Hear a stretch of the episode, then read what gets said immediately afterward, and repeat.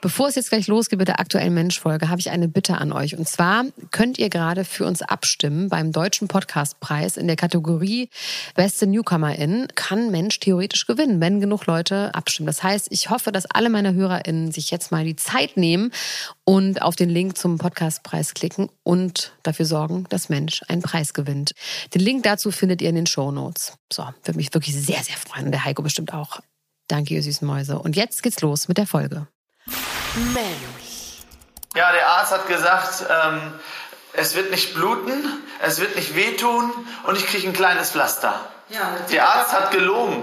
Mensch Wendler.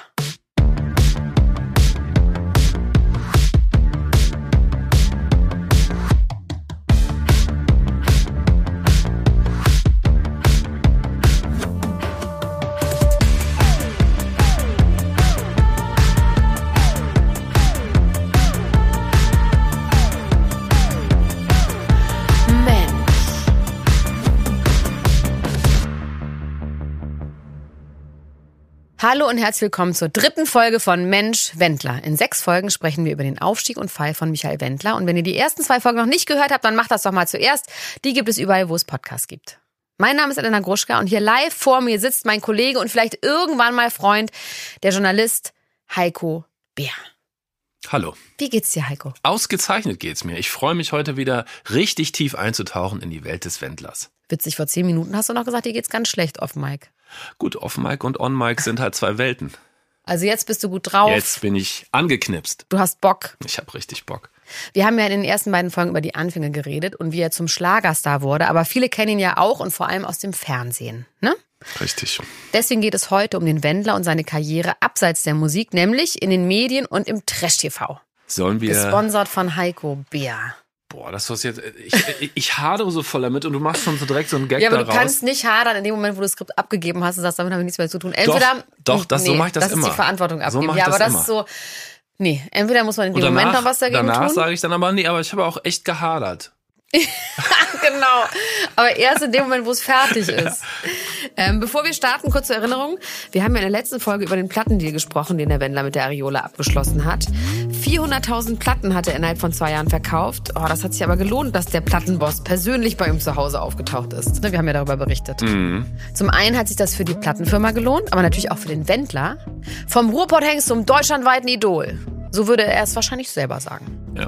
Und jetzt staunst du, Heiko. Ich habe mal meine Quellen bemüht, Oh, auszurechnen, was der wahrscheinlich so verdient hat mit den 400.000 Platten. ja. Ich muss allerdings dazu sagen, meine Quellen, das sind so zwielichtige Booker und Musikmanager, mit denen ich irgendwann mal zusammen war aus dem Nachtleben. Okay. Weiß man jetzt nicht genau. Was Aber ich sage einfach mal, das das geht dich gar nichts an. Ich sage jetzt mal ganz kurz, was die mir gesagt haben. Also 70 Cent pro Platte hat er vielleicht verdient. Das wären 280.000 Euro. Und der Vorschuss war wahrscheinlich noch viel dicker. Mein Kontakt mutmaßt so 500.000. Und dann ist er viel auf Tour gegangen. Sowas wie die Zitadelle Spandau. Da passen so 10.000 Zuschauer rein. Mhm. Und da hat er 85 Prozent von den Einnahmen bekommen. So viel bekommt man da? Ja, 85? allegedly. Hm. Krass. Und er ist in Autohäusern aufgetreten und das fand ich interessant. Dafür hat er 10.000 bis 15.000 Euro bekommen pro Auftritt. Boah, das ist, das ist viel. Ich meine, äh, so Autohäuser ist ja so wie Möbelhäuser, oder? Das ist so ein bisschen Nee, so. da gibt's halt Autos, ne? Endsch- Und keine Möbel. Warte doch mal. Also, ich meine nur, das gilt doch so als Endstufe, oder? Wenn, wenn halt Also für sonst 10.000 nichts bis mehr geht. 15.000 Euro würde ich auch in einem Das Autohaus. meine ich. Ich das sehe uns da auch mit dem Ich sehe das völlig anders. Also ein bisschen was ist auf jeden Fall zusammengekommen. 2007, ne? 2007. Ja. Er ist endlich ein Star auf jeden Fall und das zu seinen ganz eigenen Bedingungen. Der Style ist geblieben, das bedeutet weit aufgeknöpftes weißes Hemd, dickes Kreuz, geile Gelfriese und Jeans mit so komischen Waschungen, als würde man viel auf den Knien oder auf dem Po rumrutschen. ist immer das gleiche Outfit, das hat Wiedererkennungswert und das ist vielleicht nicht besonders, aber immerhin ein Look. Ein bisschen wie ein Zauberer sieht er aus, ne? Oh Gott, ja. Wie, so wie einer von den Ehrlich Brothers oder so. Stimmt, stimmt. Die haben auch so hochgegelte Haare, ne? Ja, und die machen die großen Armbewegungen immer so nach außen und drehen sich im Kreis. Und er ist ja auch eine Art Zauberer, ne? Er verzaubert die Frauen. Oh Mann, ja. mm. Wir machen ja hier immer so Witze über den Wendler, aber man muss ja auch mal sagen, Heiko, das ist ja alles nicht so gut ausgegangen. Das können wir an der Stelle ja auch nochmal spoilern. Der ist dann irgendwann antisemitisch und rechtsradikal geworden. Stichwort KZ-Vergleich. Kann man so sagen. Das kann man so sagen. Das wollen wir auch Fall. nie vergessen. Nein, nein. Gut. Nur, dass du das auch nicht vergisst. Ich habe das sehr präsent, ja. Gut. Jetzt beginnt die Phase, in der der Wendler plötzlich über seine Musik hinaus bekannt wird. Er wird eine Medienfigur. Und es entwickelt sich ein ganz neuer Erzählstrang für uns. Und das kommt so. 2007 befindet sich der Wendler in einer super seltsamen Situation. Einerseits ist er auf dem Weg zum Star, die Ochsentour durch festhält über die Jahre und seine penetrante Art zahlen sich endlich aus, auch finanziell. Andererseits aber baumelt immer noch das Damoklesschwert Insolvenz über seinem Zaubererkopf. Wir erinnern uns, der Vater hat ihm seine marode Firma überschrieben und der Wender hat deswegen riesige Schulden. Es droht also Insolvenz. Er kann sein neues Live also gar nicht so richtig genießen, weil das Geld eventuell gleich auch schon wieder weg ist. Ein Popstar mit Geldproblemen passt natürlich nicht so wirklich zum Image. Und auch für sein Ego sicherlich ein Rückschlag. Also geht der Wendler in die Offensive. Erstmal hagelt es Rechtfertigungsinterviews. Zum Beispiel am 7. Mai 2008 in der Zeitschrift Freizeitspaß. Da wird der Duisburger Oberstaatsanwalt Detlef Nowotsch zitiert. Es geht um eine mögliche Bankrotthandlung, sagt der. Dafür drohen bis zu fünf Jahre Haft oder Geldstrafe. Der Wendler ein Betrüger? Ich zitiere euch das, hier ein paar Knallerpassagen. Ich bin kein Krimineller. Alles gehört meiner Lebensgefährtin, bei deren Firma ich angestellt bin. Wie findest du das, wie ich das mache? Sehr gut. Ich bin gerade noch beim Inhalt und denke nur so, da ist bestimmt jeder Satz so mit dem Anwalt abgesprochen. Ja. Ich sehe nicht ein, warum ich in Bettelkleidung herumlaufen soll bei einer Insolvenz, an der mein Vater schuld ist. Bettelkleidung. Da sitzen Beamte, die meine Familie vernichten wollen. Die verdienen 1500 Euro im Monat. Klar, dass sie einen Hals bekommen, wenn ich mit dickem Auto durch die Stadt fahre. Verdammte Neidgesellschaft. Verdammte Neidgesellschaft. Der Wendler wird aber auch echt krass erfolgt. Vernichten wollen die seine Familie Heiko. Vernichten. Das ist voll die Verschwörungsgeschichte, oder? Da fängst du nicht also schon da fängt es wirklich an. Ja. Als ich das gelesen habe, dachte ich so, da wird die Saat gelegt. Ja, und er hat, glaube ich, grundsätzlich das Gefühl, dass Leute ihm was wollen. Und wir kommen nachher auch noch an ein paar Punkte, wo sich das durchzieht. Alle sind neidisch. Er ist der Geilste. Also ich sag euch mal, wie ich das sehe diese ganzen Interviews, das sind natürlich ziemlich durchschaubare Ablenkungsmanöver. Es gibt in der Zeit wirklich ganz viele davon und seine Familie rückt so auch ins Scheinwerferlicht. Hier ein paar Beispiele. 23. April 2008 aus dem Magazin Viel Spaß. Michael will nicht mehr als Luxusheini wahrgenommen werden, betont sein Management. Und wenn das Insolvenzverfahren in einigen Wochen abgeschlossen ist, möchte der Stimmungsmacher die letzten Gläubiger schnellstmöglich auszahlen. Image, darum geht's ihm. Ego, aber wahrscheinlich irgendwie auch um Gerechtigkeit. Ne? Er kann ja nichts für die Schulden, wie er sagt. Er will in der Öffentlichkeit nicht als der Loser dastehen. Das verstehe ich auch irgendwie. Ja klar, das will ja keiner. So, hier kommt noch was. 30. Juli 2008, Freizeitspaß. Ich hatte 100 Gläubiger und 3 Millionen Euro Schulden. In den letzten Jahren habe ich diese Summe still und heimlich abgezahlt. Ich hatte das große Glück, mit meiner Musik viel Geld zu verdienen. So Heiko, ne? Mhm. Das ist ja voll Wendler-Style, ne? Die Dinge ganz still und heimlich zu machen. Was willst du damit andeuten? I don't know, just saying. Ich meine, er hat sich ja sicherlich dafür irgendwie auch geschämt. Er hat still er und heimlich die Schulden abbezahlt. Still und heimlich hat er das abgearbeitet, um sein Ego und sein Image dadurch wieder aufzuwerten. Könnte man jetzt in seinem Sinne argumentieren. Na gut, weiter. Heute ist Michael komplett schuldenfrei. Ich bin stolz, dass alle Gläubiger bezahlt sind. Der letzte Gläubiger war das Finanzamt Dienstlaken. Puh, da bin ich jetzt aber froh. Das ist doch gut ausgegangen für ihn, könnte man ja denken. Schuldenfrei, alle bezahlt, Popstar, läuft doch alles Bingo-Bongo-mäßig.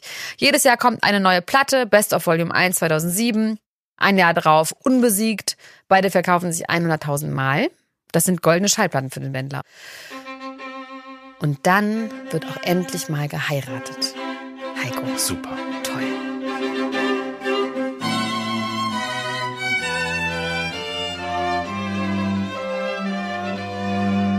Oder? Also beziehungsweise erstmal kündigt er das nur an, und zwar ganz amtlich im Magazin Viel Spaß. Was sind das eigentlich für Magazine, Heiko? Was ist das alles? Ich habe keine Ahnung. Ich habe also ich bin halt drüber gestolpert, aber ich hatte vorher noch nie gehört Freizeit, Spaß. Egal, also offizielles Statement vom Wendler am 11. Februar 2009. Ja, wir haben uns verlobt. Ich habe Claudia in aller Form einen Heiratsantrag gemacht. Aber warum eigentlich genau Claudia? Ich weiß natürlich auch, dass Michael genau der Mann ist, der ähm, darauf steht, ich wurde ähm, aufgrund meiner Haarlänge und meiner Haarfarbe auch äh, ausgesucht vor 20 Jahren, das weiß ich auch, aber das, das schmeichelt mir eigentlich. Und ich bin froh, dass ich meinem Mann gefallen, nach all den Jahren auch noch. Romantisch. Also im März 2009 heiratet der Wendler nach 20 Jahren Beziehung seine Claudia. Er nimmt ihren Namen Norbert. Norberg. Norbert. Norberg. Du kannst das nicht immer falsch aussprechen. Das ist jetzt auch, das, das geht einfach nicht. Ich habe es gerade gemacht. Also er nimmt ihren Namen Norberg, da muss ich mich wirklich konzentrieren, als Familiennamen an. Ist das eigentlich auch ein Diss gegen den Vater, dass er ihren Namen annimmt und nicht mehr so heißt wie, der, wie die Mutter des Vaters? Ich habe das Gefühl, das gesamte Leben ist ein Diss gegen den Vater, oder? Mhm. Sie heiraten dann standesamtlich auf jeden Fall auf Sylt im Rathaus Westerland. Nicht nur standesamtlich, sondern auch standesgemäß, finde ich. Und im April 2009 kirchlich auf Mallorca im Hotel Hilton Sotore. What rich people do. Ja, soll ich dir mal erzählen? Ja, bitte. Was das, was das überhaupt für ein Ding Unbedingt. ist? Also, 300 Euro die Nacht, 90 Zimmer, 5 Sterne. Das ist so ein ehemaliges Landgut und äh, wenn man den... Ähm 2007 300 Euro, da siehst du es nämlich schon, wie billig das damals nämlich war oder heutzutage. Ja, stimmt, heute ist das nix. Nee. Das stimmt, ja. Obwohl nix ist jetzt, klingt auch richtig schlecht. Ja, das, ein das ist schon Fünf-Sterne-Hotel, Geld, wo jetzt reiche Leute heiraten. Richtig, nicht du und ich. Also richtig. nicht du. Das ist eine sehr wichtige und auch völlig korrekte Unterscheidung. Ich mach mal weiter. Also das ist ein ehemaliges Landgut und ähm, da steht, wenn man das, wenn man das betritt, in so einem Turm aus dem 14. Jahrhundert, so im Mittelpunkt. Es gibt Bars, es gibt Tennisplätze, es gibt Pools. 15 Minuten zum Flughafen und auf der Homepage sieht man schrägerweise vor allem Bilder von den Tagungsräumen. Also da kann, kann man auch ungefähr sehen, an wen sich das Ganze richtet. Also das sind jetzt nur so die Facts. Ähm, was das Hotel angeht, willst du dann auch jetzt die richtig saftigen Details hören? Ja, bitte. Habe ich mir gedacht. Es ist kurz vor der Hochzeit, Familie Wendler, Familie Norberg. Alle hängen zusammen ab im Wendler-Domizil. Es ist der Geburtstag seiner Tochter Adeline. Und plötzlich Streit. Kennt man ja bei den Wendlers. Michaels Schwiegermutter droht Michaels Schwester Bettina Schläge an. Ja. Wo hast du das denn jetzt her? Daraufhin Reißleine Wendler. Bettina wird ausgeladen. Und Wendlers Opa und Oma, Walter und Gisela Skowronek, die sind damals 86 und 81, werden auch nicht eingeladen. Woher weißt du denn sowas? Alles recherchiert. Dann geht's in die LTU Privatmaschine. Achtung, jetzt wird's geil. Typ de Haviland DH104 nach Sylt. Das sind die Details, die ich hier raus recherchiert habe. Ein Monat später dann eben Malle. Für Claudia ähm, gibt's ein Lamborghini mit 500 PS. Er Ich, bekommt. hab, ich darf ich mich melden oder kann ich einfach einhaken? Oder nimmst du mich dann dran, wenn, wenn ich sprechen darf? du kannst auch einfach. Hat's was? Ja, sag einfach mal. Also, wieso haben die sich gestritten? Warum wurde Bettina nicht eingeladen? Also ausgeladen. Warum wurde Bettina ausgeladen? Naja, also auf jeden Fall schlägt er sich halt irgendwie ganz klar auf die Seite seiner Schwiegermutter und richtet sich gegen seine eigene Schwester. Das ist ja schon hart, oder? Ja, aber warum gibt's Streit? Weiß ich doch Können wir uns nicht. jetzt mal ausdenken. Ach so. Wir kennen die jetzt ja ein bisschen. Also Norbert und sie und die Schwieger. Ich schätze mal, es ging darum, ähm, die Schwiegermutter hat gesagt, ähm, du bezahlst den Bienenstich. Und Bettina hat gesagt, das ist dein Ding. Zack, ja, es geht Schläge. ums Geld, ne? Das es ist, muss das, um ja, Geld okay, es gehen. muss um ich Geld bin mir gehen. sicher, dass es um Geld ging damals. Warum jetzt? Es ist deine nächste Frage. Warum Walter und Gisela Skowronek, 86 und 81, warum die jetzt auch nicht eingeladen wurden? Ich weiß es Und nicht. der Vater ja eh nicht. Der ist ja das. ja, der das Vater das sowieso nicht. Da ist ja das Tischtuch zerschnitten. Soll ich mal weiter erzählen, was die Ja. Geschenke angeht? Also, Claudia kriegt den Lamborghini 500 PS, er bekommt eine Rolex. Es gibt für die Gäste eine Hochzeitsliste bei Franzen. Das ist ein Nobelkaufhaus in Düsseldorf. Was stand da drauf? Rosenthal-Geschirr für 2654 Euro. Ein KPM-Service für Hä, 1574 was brauchst Euro. du denn in Rosenthal und ein KPM-Service? für die unterschiedlichen Locations vielleicht, in denen man sich aufhält. Ja, vielleicht eins für Mallorca, ne? Und eins dafür. Okay. Oh, ich sehe gerade Puy Focat Silberbesteck für 9.900 Euro. Moment, ich bin sofort fertig. Der Gesamtwert aller Geschenkwünsche erreicht die unglaubliche Dimension von 101.000 Euro 811. Und sag mal, wer waren die Gäste? Wer Das kann sich sowas nicht. leisten? Also Das wenn das die Familie war und Freunde so aus dem Dunstkreis. Aber ich meine, zu der Zeit hatte der wahrscheinlich auch viele so aus der Schlagerbranche. Ich glaube, dass der Hermann damals- Missig hat vielleicht auch ein Geschenk gebracht. Haben wir ja schon mit ihm gesprochen. Glaubst du, dass Hermann so ein Typ ist, der dann das Rosenthal-Geschirr so mitbringt für 2000 nee. Euro? Nee, glaube ich nicht. Das glaube ich auch nicht. Ich finde das auch ganz schön viel. Also egal wie, auch reiche Leute würden das nicht kaufen vielleicht. Ich weiß es nicht. Aber egal, das ist ja auf jeden Fall alles schon ziemlich grande, ne? Da ist dann ja auch Insolvenz irgendwie seltsam. Wir können ja mal ganz kurz abhaken. Passt nicht zusammen. Nee. Die Finanzen stimmen endlich, wie es aussieht, ne? Mhm. Verheiratet ist er auch. Haus und Dienstlaken. Aber es fehlt was Wichtiges. Der Ruf, ne? Weil irgendwie wird er noch nicht so richtig ernst genommen, wie er möchte. Viele lachen ja auch über ihn. Und der logische nächste Schritt nach diesen ganzen Interviews ist also ab ins Reality TV. Logisch. Die ganze Welt soll doch bitte wissen, wie und wer er ist und dass er doch eigentlich ein ganz netter, toller Typ ist. Ja. 2010 startet der Wendler-Clan, eine sechsteilige Doku-Soap auf Sat 1. Daraus hören wir hier immer mal wieder was, einfach weil es so geil ist. Und ich habe das natürlich auch alles geguckt. Das ist ehrlich gesagt so mittelmäßig spannend, aber da gibt es in jeder Folge Einblicke in diese seltsame Welt, in der der Wendler lebt. In diese weiß gefließte Villa, die unbenutzte Küche, die weißen Kunstleder-Klebemöbel. Der Mann lebt in einer Art Einrichtungshaus. Was sind denn Klebemöbel? Wo man so mit dem Po kleben bleibt im Sommer und im Winter abrutscht. Ach so, das sieht wirklich so aus, ja. Es ist so. Das ist ein Fakt. Also ich habe selber ein weißes Ledersofa zu Hause. Da kann man nicht drauf sitzen. Warum hast du das dann? Das ist eine gute Frage. Aber ich habe jetzt Fell draufgelegt. Jetzt geht's. Es ist schick. Deswegen habe ich es wahrscheinlich. Ähm, so sieht es zumindest aus, als ob er sich da so extra für die Show reingemietet hat. Aber er lebt offenbar so. Die Protagonisten der Doku-Soap sind Michael Wendler, Adeline Wendler, Claudia Norbert, Mama Wendler, die Schwiegereltern Norberg und ein Schweinchen namens Schweini. Süß. Auf das Schwein komme ich nachher nochmal zu sprechen, weil das ist tatsächlich mein Lieblingsprotagonist. Das sind irgendwie ganz normale Leute. Die sind zwar die reichsten im Dorf, weißt du, die haben bestimmt auch so ein Carport Mhm. und so diese glänzenden Dachschindel, Mhm. weißt du? Ja. Und so gusseiserne Tore, ne? Aber sie wohnen immer noch im Dorf. Die sind nicht nach Monaco gezogen. Ja. So, also in meiner Welt sind das bodenständige Leute. Ja, ja, noch. ja. Aber ich muss dich mal ganz kurz was fragen. Also du hast ja auch schon TV, Bewegtbild, Doku-Serien gemacht, zum Beispiel was über Apache. Mhm. Ähm, also die ewige Frage bei sowas, wenn ich sowas gucke, ist für mich eigentlich, ähm, was ist echt, was ist nicht echt? Oder andersrum gefragt, also wenn man einfach nur aus deiner Erfahrung lange genug draufhält mit der Kamera, fallen dann irgendwann die Masken? Ähm, ja, auf jeden Fall. Und ich glaube, also was meinst du jetzt, was ist echt oder nicht? Also das Haus ist auf jeden Fall echt. Bei den Nee, ich Dokus, meine- die ich mache, ist immer alles echt. Mhm. Das ist sehr authentisch. Okay. Alles, was ich mache, ist sehr authentisch. Aber man kriegt immer das Recht auch zu sagen, also man kann sich das alles angucken und Nee. dann kann man sagen, das kommt raus, Nee, das nee, kommt raus. Madonna hätte das vielleicht. Das heißt, das, was da, äh, das, was also wir der da Wendler sehen, wird dort kein Final Cut Mitspracherecht haben. okay, dann lass Das uns, ist ein viel zu großes Risiko für einen Sender, wenn der so eine was dreht und dann gefällt er sich irgendwann nicht, weil er sich irgendwie, weil er findet er sieht nicht gut aus. Das ist einfach zu großes Risiko, sowas. Ähm, also das gibt's eigentlich, habe ich noch nicht erlebt, dass es sowas gibt. Natürlich, wenn alle über einen ablästern, dann versucht man natürlich auch gerade mit dem Thema zu kokettieren. Bei mir war es eben ähm, die leidige Sache Insolvenz. Ja, es gab eben Momente, wo Fans mir eure Stücke auf die Bühne geschmissen haben. Da habe ich gesagt, Mensch, werft Scheine. Ja, kann ich meine Schulden schneller bezahlen. Aber es reicht nicht. Ich will auch ins Swimmingpool. also da der sich so inszeniert in dieser Doku, da liegt er ja in so einer Wanne und da sind dann so wahrscheinlich Plastikgoldmünzen oder so, ne? Das ist ja natürlich klar, dass das so überzeichneter Quatsch ist irgendwie.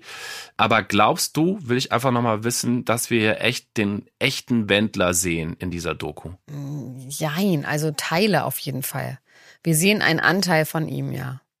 Aber Heiko, wenn wir jetzt schon bei der Inszenierung sind, ne, in dieser Zeit, also 2010, da schreibt der Wendler dann ja auch seine Biografie, ne? Die Faust des Schlagers. Und die musstest du lesen. Ja, ist ein bisschen eine Qual. Also 200 Seiten dick. Vorne drauf ist natürlich der Wendler im Wendler-Look, im Zauberer-Look, wie du es sagen würdest. Deutsche Gabbana-Kreuz, Brusthaare, aufgeknöpftes weißes Hemd haben wir jetzt irgendwie auch oft genug schon so beschrieben, finde ich. Ähm, und Achtung, jetzt kommt der Gag. Äh, Der Wendler hat so, so feuerwagenrote Boxhandschuhe an und hält die so provokativ dem Leser entgegen. Ich vermute mal, man soll dann eben so denken, oh, jetzt gibt's Beef in diesem Buch.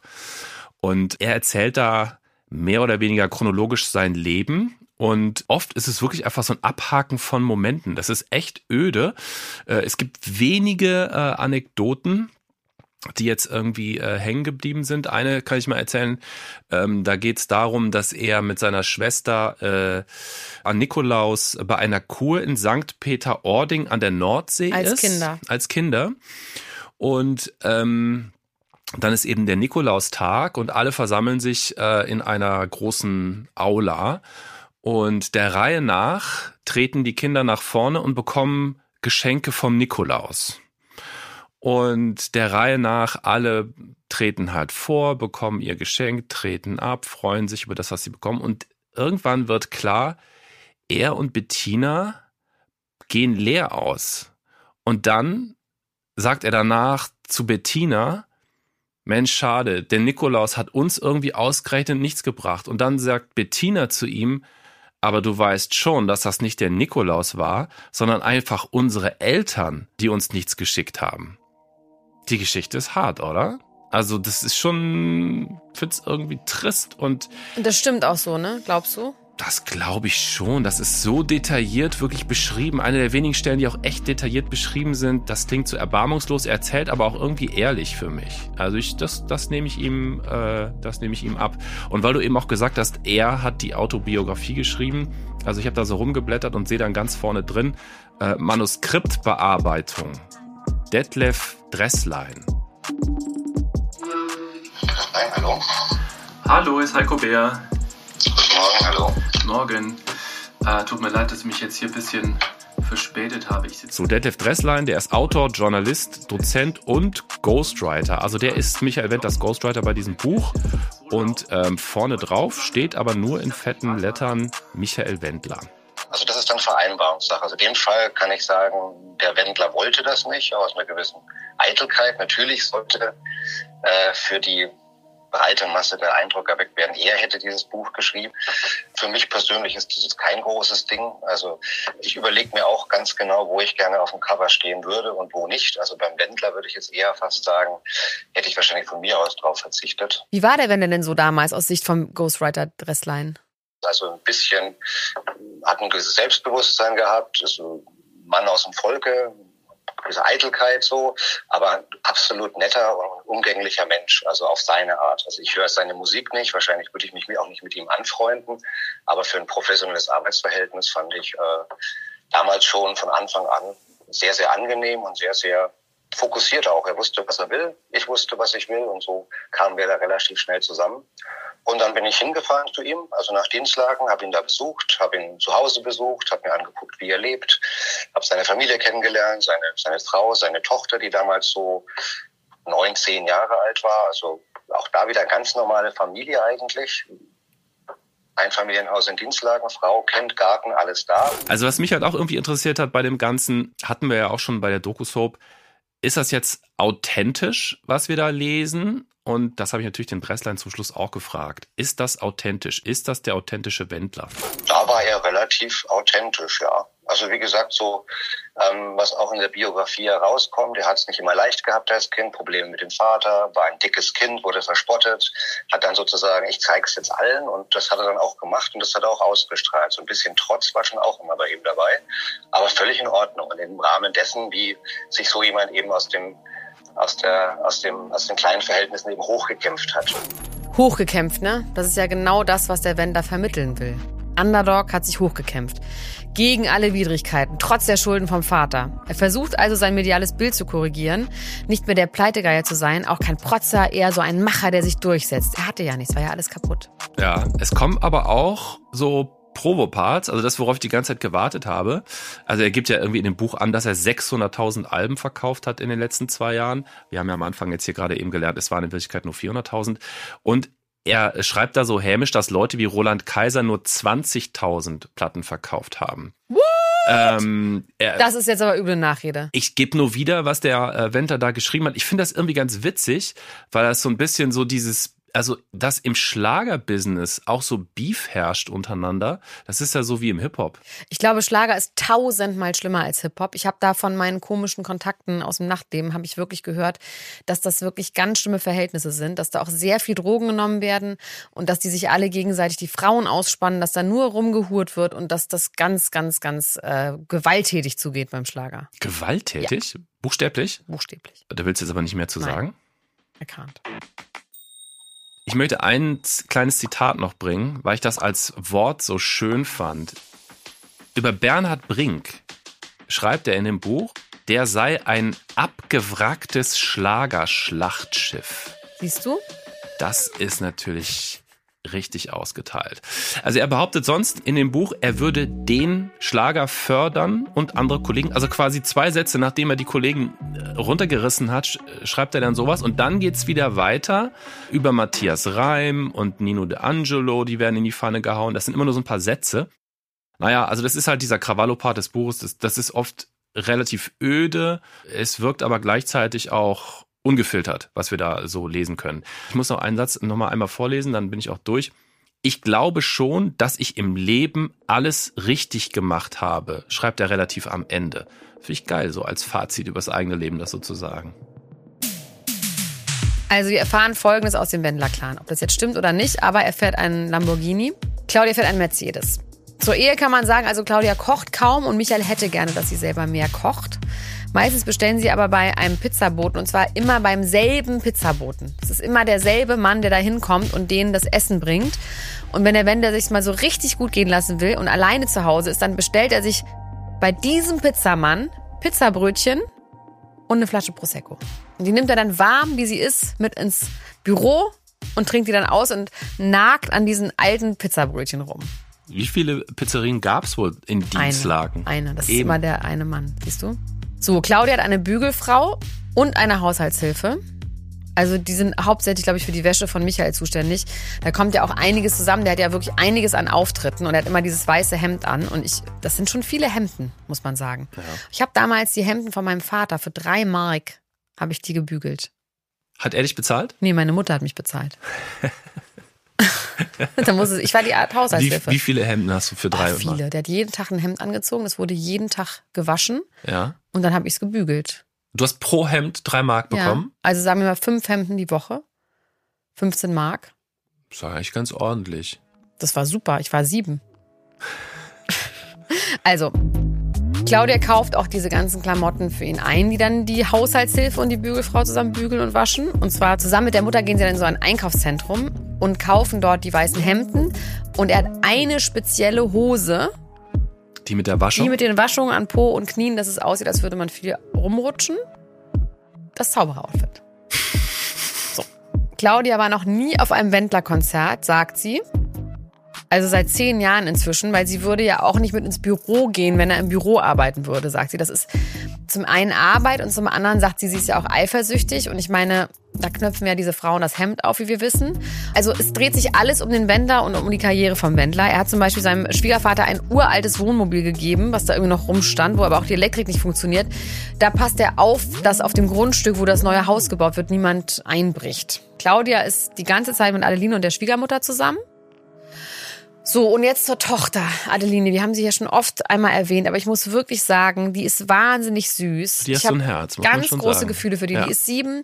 Die ist einfach niedlich. Man merkt, dass die so doll nach der Liebe von diesem Vater sich sehnt. Das stimmt, ja. Zu sehen sind auch Manager Heiko sowie Fahrer und Leibwächter Chris. Den haben wir schon kennengelernt, Chris. Mhm. Und er hat 350 Auftritte im Jahr, sechs bis acht Auftritte die Woche, daher auch die ganzen Hemden. Und einmal die Woche geht's nach Mallorca. Auf Mallorca bewohnt er eine Finca für zwei Millionen Euro mit zehn Zimmern und einem Pool. So, zum Thema Gesundheit. Vor einem halben Jahr entdeckte eine Maskenbildnerin einen Fleck auf seiner Wange mit Verdacht auf hellen Hautkrebs. Und er war zehn Tage krankgeschrieben. Aber er hört nicht so wirklich auf seinen Arzt. Er nimmt zum Beispiel auch so ein Pflaster direkt ab, was er eigentlich noch einen ganzen Tag drauf haben soll. Ärzte oder überhaupt Obrigkeiten, das ist auch echt ein Problem für den Wendler. Das kommt in so Halbsätzen immer mal wieder raus. Ja, der Arzt hat gesagt, ähm, es wird nicht bluten, es wird nicht wehtun und ich kriege ein kleines Pflaster. Ja, der Arzt hat gelogen. Ah, da gibt es einem schon wieder so ein Gefühl für das, was noch kommt, ne? Aber mit dem Wendler-Clan fängt seine TV-Karriere natürlich erst an, Heiko. Mhm. Hier ist noch eine kleine Auswahl, was er gemacht hat. 2014 geht er ins Dschungelcamp, angeblich für eine Million Euro. Und das sagt macht, er das? das sagt er. Und das macht er natürlich auch, um seinen Ruf zu verbessern. Ja. Weil er wird ja nicht so doll gemocht. Ne? Und er hofft, dass er Dschungelkönig wird und dass er so authentisch und nett und süß ist, dass alle ihn mögen. Aber er hat dann so doll Rückenschmerzen, dass er nach wirklich ein paar Tagen schon sagt, ich bin ein Star, holt mich hier raus. Ich glaube nach zwei oder drei Tagen. Er geht dann raus aus dem Dschungelcamp, dann ist er draußen, dann merkt er, ah, das war nicht so eine gute Idee, weil alle natürlich das scheiße finden, dass er rausgeht und so ähm, schwach ist und so feige ist und nicht drin bleibt. Und dann will er wieder rein. Da hat er echt übrigens gesagt, eine der wenigen Sachen überhaupt, hat er gesagt, das war ein Fehler. Ja, das, will ein, das war ein Fehler. Und dann will er natürlich wieder rein, aber so läuft das Spiel ja nun mal nicht. Und das hat ihn jetzt auch nicht wirklich sympathischer gemacht. Er macht noch bei verschiedenen RTL-Shows mit, bei Let's Dance zum Beispiel und beim RTL Sommerdschungelcamp. Und da hat er einen richtig schlimmen Unfall, den habe ich mir nochmal angeguckt. Da macht er so einen Bungee-Jumping-Sprung. Das Seil bremst nicht richtig ab. Er fällt so mit dem, also er fällt so mit dem Bauch nach unten auf die Erde und er bremst sich dann mit den Händen ab. Das sieht so schlimm aus. Und er hat dann in einer Hand einen Trümmerbruch, die andere Hand ist auch gebrochen. Das ist wirklich richtig schrecklich und brutal. Ich habe mir das nicht angeguckt. Ich habe ich hab geahnt, dass ich mir das nicht angucken nee, kann. es ist wirklich schlimm. Er verklagt dann RTL. RTL ist dann angeblich nicht mehr für ihn da. Also vorher sagen sie natürlich und wir kümmern uns um dich und die Krankenhausrechnung und die Versicherung und so weiter und so fort. Aber RTL ist dann nicht mehr für ihn zu erreichen. Mhm. Sie gehen nicht mehr ans Telefon. Und das ist dann auch seiner Aussage nach der Grund, nach Amerika zu gehen danach. Einfach mal um zur Ruhe zu kommen, sich mal auszuruhen. Er sagt, ich habe die letzten 15 Jahre nur gearbeitet, ich muss jetzt auch mal irgendwie ein bisschen mehr Ruhe haben. Und eigentlich will er nur für ein paar Monate dahin, aber es gefällt ihm dann so gut, dass er auswandern will. Adeline geht ja auch schon auf die Highschool. Claudia ist auch schon da, also alle sind da. Und das muss man natürlich dann auch mit der Kamera begleiten, Klar. Heiko. Ja. Come on, das ist er uns ja. auch schuldig.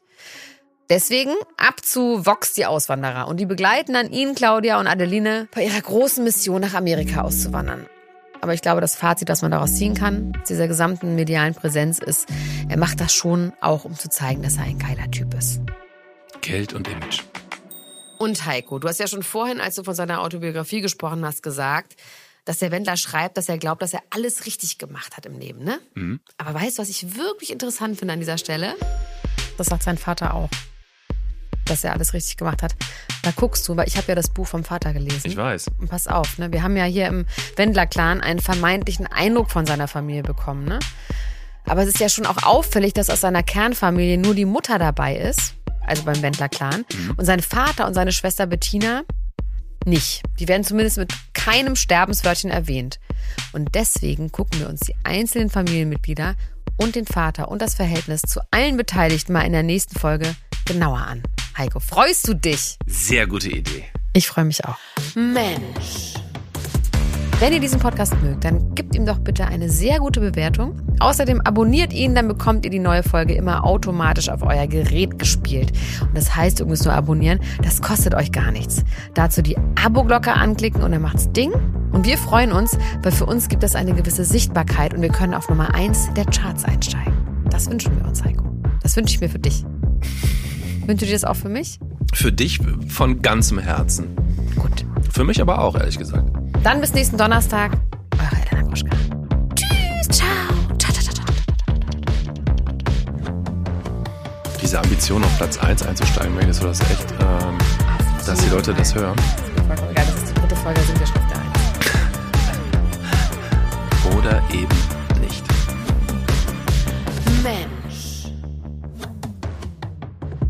Mensch ist ein Podcast von Elena Gruschka und Heiko Bär, produziert von 7 One Audio und den WakeWord Studios.